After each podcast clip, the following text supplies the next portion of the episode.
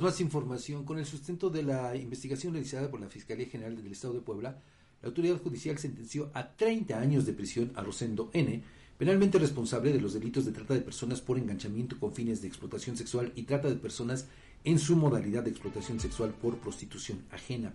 La Fiscalía acreditó que enero de 2000, en enero de 2017, Rosendo N. estableció una relación sentimental con la víctima de entonces 22 años de edad.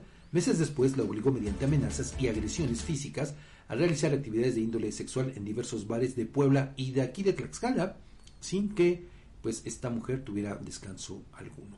Además, este sujeto golpeó al padre de la víctima como un método de presión y sometimiento hasta que la mujer se decidió a presentar la denuncia en la Fiscalía General de Puebla.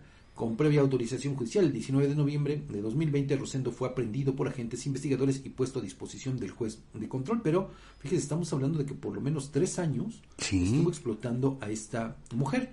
Y ahora que ha sido sentenciado, que bueno, también fíjese, eso nos, nos muestra la celeridad, lo digo con ironía, de el actuar de las autoridades judiciales. Judiciales, sí, claro. Porque, fíjese, en 2020 noviembre de 2020. Hace tres años. hace tres años. Y tres años después lo sentencian a 30 años de prisión y ahora también debe pagar una multa de 226.470 pesos y la reparación del daño moral la tasaron en 75.499 pesos. Yo me pregunto, Edgar, ¿en qué se basan las autoridades judiciales para tasar estas multas? ¿Cómo puedes ponerle precio al daño moral? No, Fabián, le desgració la vida. Pero no solamente al daño moral, el daño físico. El daño físico, claro. O sea, y todo lo que conllevó, el riesgo que estuvo de contraer alguna enfermedad. O sea, a, que... Por donde le busques. No, no, no, no. Digo, Yo no lo entiendo. No, pero además, tampoco... a mí me llama todavía más la atención el hecho de que multen a este sujeto con 226.470 pesos, es decir, un dinero que no se le va a quedar a la víctima. No. A la víctima solamente, le van a dar 75 mil pesos, es decir, una tercera parte de esa multa. De la multa, claro. de verdad, yo no entiendo. Cuando tendría que ser a la inversa, por lo menos. Yo supongo, yo supongo. Pero, bueno. Yo no entiendo, de verdad, no entiendo, no entiendo cómo eh, repito, ¿cuáles son los parámetros que toman en cuenta para medir, no? Los parámetros, los criterios. Sí, sí, sí, sí. Te digo, a mí se me hace. Bueno, es hasta ofensivo. Es, eh, muy subjetivo pensar en la reparación del daño moral. Por supuesto.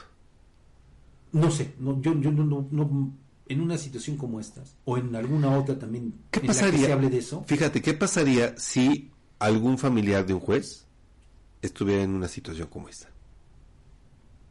No Digo, no lo sé. Al final, ayer lo platicábamos. Quiero suponer que la situación sería totalmente. completamente diferente, sí, sí es cierto. Yo insisto, o sea, ¿cómo puedes tú medir esto? Digo, no sé, a lo mejor habrá algún estudio, tal vez sí. A lo mejor habrá algún especialista que nos pueda ilustrar eh, sobre estos parámetros que se toman. Quizá también. Pero, de bote pronto, a mí se me hace absurdo eso, que para la autoridad tenga este ingreso, porque a fin de cuentas es un ingreso ¿no? para el gobierno de más de 200 mil pesos, y para, entre comillas, reparar el daño moral de la víctima, 75 mil pesos. Fíjate, tres años de haber sido explotada, sí, es que tres años de haber sido explotada, sin descanso, con agresiones, con todo, imagínate, o sea, hasta te lo juro que a mí se me hace una burla esta, eh, pues, esta reparación. Para la Y luego, fíjese, eh, por eso hablo, porque pues usted recordará a lo mejor que eh, también pues hace algunos meses, algún tiempo, cuando se dio este eh, tema también de la recomendación por violación a sus derechos de Marlene Alonso, quien fue titular del IAIP aquí en el Estado, pues se hablaba de la reparación del daño moral y bueno, varias cosas. Y pues también fue lo mismo, o sea, ¿cómo lo tasas? Ahí extraoficialmente se hablaba de cantidades importantísimas, pero yo digo, ¿cómo lo mides? ¿Con qué criterios? Y en este caso es lo mismo, Edgar. Yo no, yo de verdad yo no entiendo, no entiendo. es que sí, te quedas sin palabras, Fabián. A este sujeto tres años en espera de una sentencia.